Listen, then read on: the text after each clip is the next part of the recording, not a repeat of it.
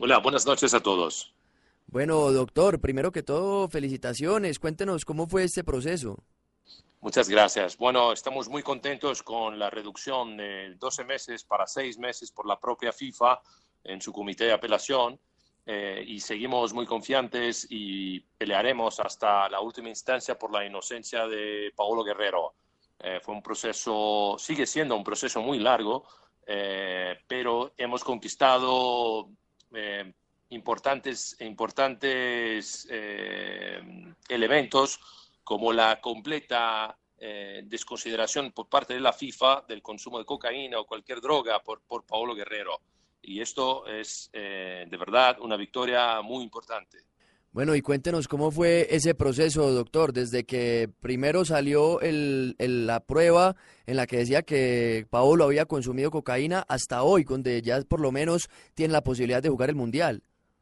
Sí, apenas una, una, corrección. En realidad, eh, el metabolito o la sustancia que dio positivo en su, en su control antidopaje eh, fue una sustancia que es común tanto a la cocaína como a la hoja de coca y quedó comprobado en, el caso, tanto en primera instancia como segunda instancia ante la FIFA, que ah, esta sustancia prohibida eh, se produjo tras el consumo inadvertido de un té que contenía hojas de coca.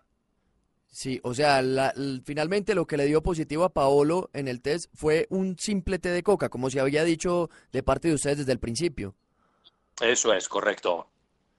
Bueno, y, y entonces, ¿cómo fue el proceso para demostrar que, que, era así? Porque, pues, obviamente hubo mucha confusión alrededor del tema. Sí, claro. Uh, bueno, presentamos la primera defensa ante el Comité Disciplinario de la FIFA, eh, que impuso una sanción de un año. Eh, no, satisfechos, apelamos ante el Comité de Apelación de la FIFA, eh, siguiendo la misma línea de argumentos y fundamentos y principalmente de pruebas. Eh, y más importante de todo, hemos eh, diferenciado el caso de Paolo Guerrero de los precedentes de los tribunales deportivos internacionales involucrando atletas que consumieron cocaína o drogas sociales en algún momento. Entonces, el caso de Paolo es totalmente diferente de los precedentes que, que se divulgó en la prensa durante las últimas semanas. Y eso, eh, pues hemos comprobado eh, con éxito ante la segunda instancia de la FIFA. Pero seguiremos peleando ante el TAS ahora, que es la última instancia. ¿Y ahora recurren al TAS para que se le quite del todo la sanción o cuál es el objetivo de ustedes? Eso es, apelaremos ante el TAS eh, solicitando la absolución de Paolo para que le quiten cual, todo y cualquier periodo de suspensión. Entiendo. Y, usted, eh, tengo entendido también que eh, hizo parte del TAS en algún momento, ¿no?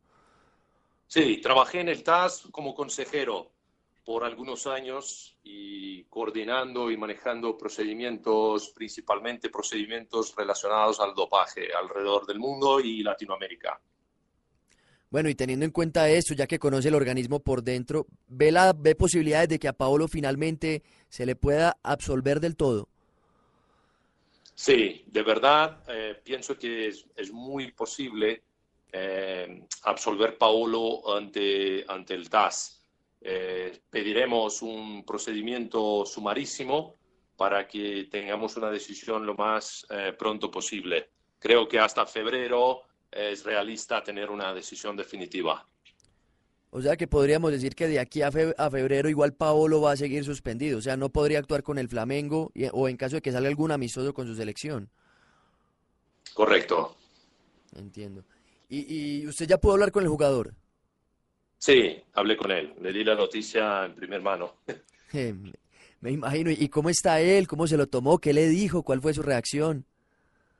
Pues eh, él, está, él se quedó muy contento con, esta decisión, eh, nueva decisión de la FIFA, de reducir, bajar su, suspensión inicial, eh, pero al mismo tiempo no, no está satisfecho con con, con una suspensión y por lo tanto él quiere seguir eh, luchando eh, jurídicamente para, para que le absolvan, porque eso es, eso es lo correcto, porque desde siempre eh, fue y, es inocente.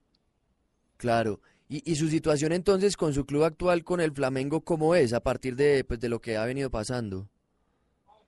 Eh, respecto a Flamengo, por, ser un tema confidencial, yo no puedo hacer comentarios al respecto. Sí, pero bueno, él, en ese momento sigue vinculado al club. Eh, sí, correcto.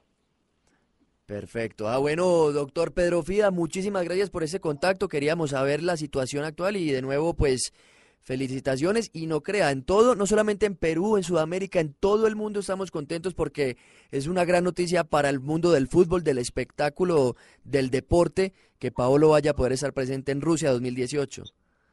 Muchas gracias. Estoy también muy contento y todo nuestro equipo también en, poder asesorar a Paolo y ayudarlo a comprobar su inocencia frente no solo a la FIFA, pero al mundo. Claro que sí. Un abrazo grande, doctor. Estamos en contacto. Un abrazo. Hasta luego.